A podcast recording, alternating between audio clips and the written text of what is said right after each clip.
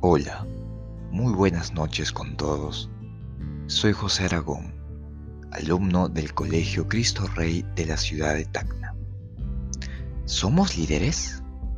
Es la pregunta con la que me gustaría comenzar esta breve glosa acerca del liderazgo jesuita. Para comenzar, ¿qué entendemos por liderazgo? Este es la capacidad de conocer y compartir una misma misión, una misma espiritualidad y un mismo carisma apostólico.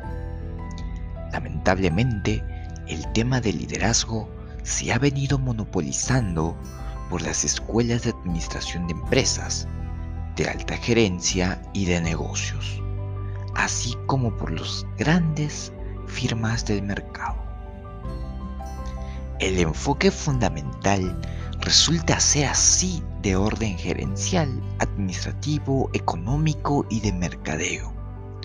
Ante la monopolización, se está convocando a las instituciones más influyentes para crear un entorno de reconocimiento, integridad, liderazgo y responsabilidad.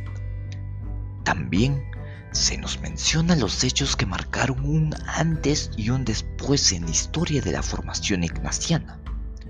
A principios del siglo XVI, cuando los jesuitas comenzaron, la educación pública era prácticamente inexistente.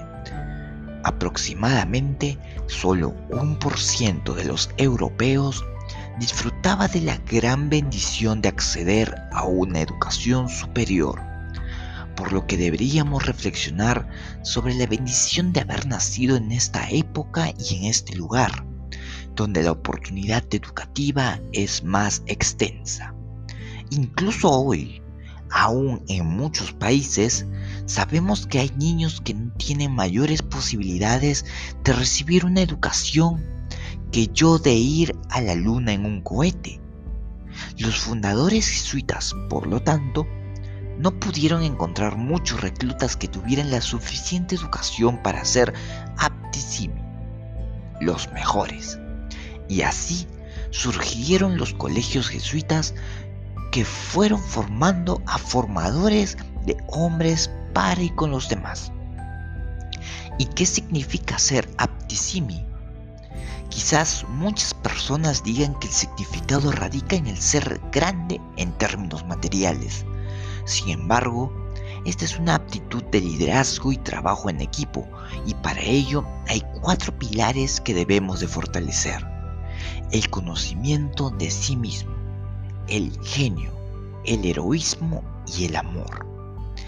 Y de acuerdo a ello, ¿qué caracteriza a un líder?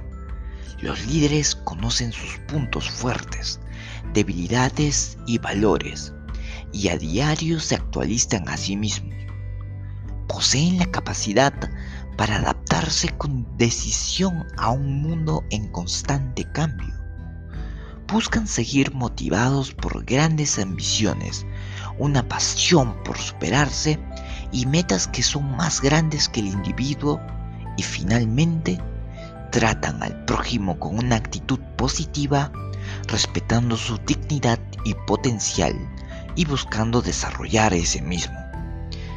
Quiero que sepas que todos somos líderes. Lo podemos hacer bien o mal, pero la clave está en siempre buscar superar y aprender más. La espiritualidad gesta un estilo de vida a la que el sujeto debe dar cuenta de quién es él ontológicamente y cuál es el sentido de su vida. Por lo que el liderazgo es un estilo de vida que al servicio de la misión de Jesús se inspira en los ejercicios espirituales para orientar y acompañar el proceso de desarrollo humano en lo personal y comunitario hacia la excelencia íntegra en la formación de hombres y mujeres para y con los demás. Muchas gracias. Soy José Aragón y esto fue Liderazgo Ignaciano, a mayor gloria de Dios.